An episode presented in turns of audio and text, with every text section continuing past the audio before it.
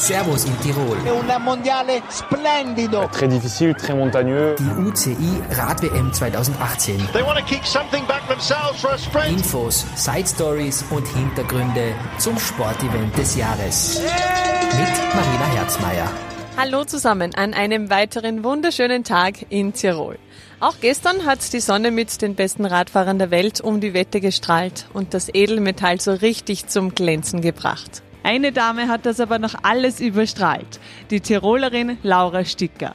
Sie holt sich in einem Herzschlagfinale den Juniorinnen-WM-Titel und war wahrlich überwältigt von ihrer Leistung und dem Publikum. Ich habe einfach alles gegeben, alles was ich gehabt habe.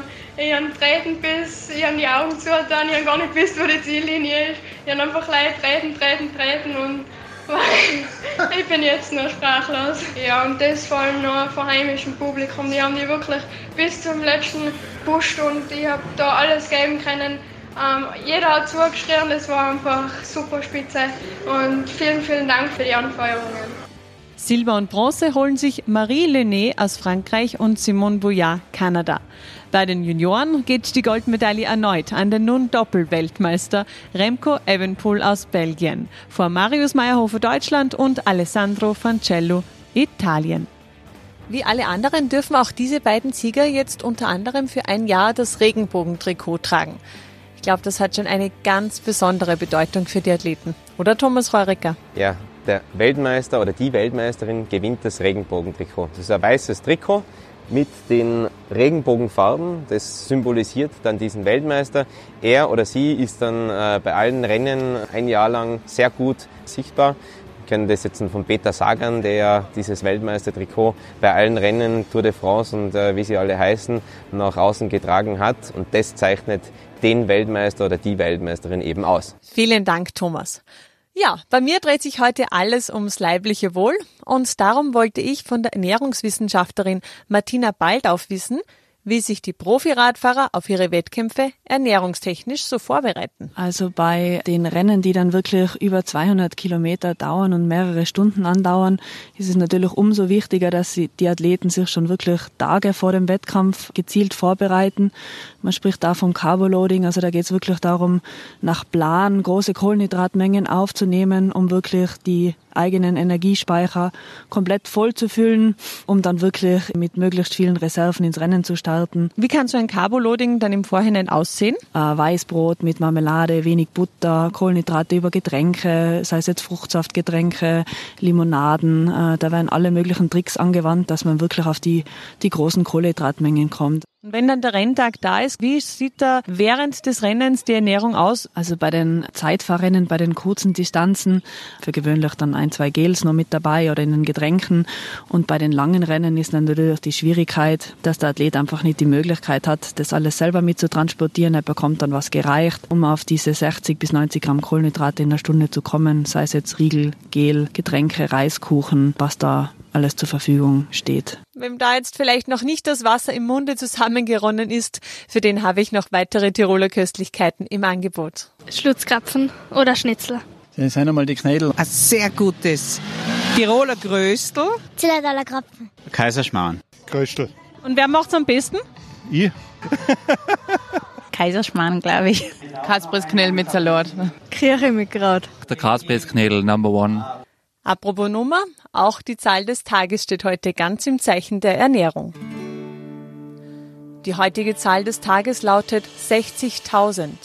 Die Bauern in Tauer haben nämlich genau so viele verschiedene Salatköpfe in ein Feld gepflanzt, sodass man aus der Luft einen Radfahrer und den Schriftzug Willkommen in Hallwattens lesen kann.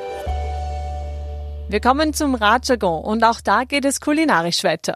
Ich wollte von den Fans wissen, welche Aufgabe denn ein Wasserträger beim Radfahren hat. Das sind die ganzen Sportlersten. Die müssen für die Stars alles machen. Wenn du im Team fährst, dann gibt's halt äh, zwei, drei Spitzenspieler und viele, die helfen, die im Windschatten vorfahren, aber auch die entsprechend nach hinten fahren, Nahrung und Wasser holen und wieder nach vorne. Ja.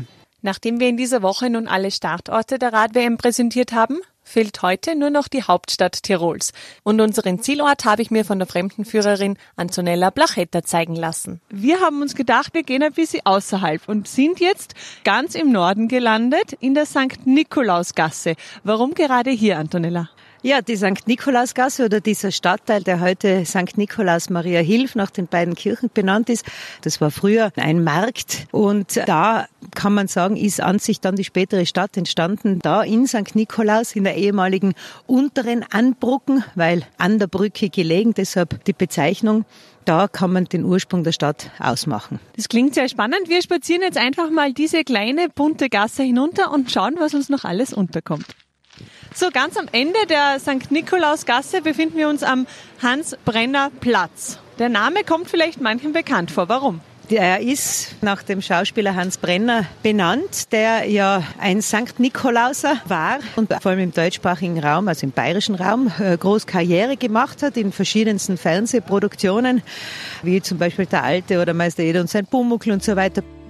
Direkt auf der Innenbrücke sind wir jetzt einmal kurz stehen geblieben, weil man muss diesen Ausblick einfach genießen. Man sieht darauf auf die Nordkette und die bietet auch etwas ganz Besonderes, das es eigentlich, glaube ich, nur in Innsbruck so gibt. Ja, dass äh, die Möglichkeit von einer Großstadt, vom Stadtzentrum so schnell direkt auf die umliegenden Berggipfel kommt, das ist einzigartig. Und wir haben diese Möglichkeit. Also vom Stadtzentrum von 570 auf knapp 2,3 zur Station am Havelik gelangt man innerhalb einer halben Stunde. Diese Kulisse überzeugt auch unsere norwegischen Fans. Ah, it's beautiful. It's a nice place, so it's very beautiful.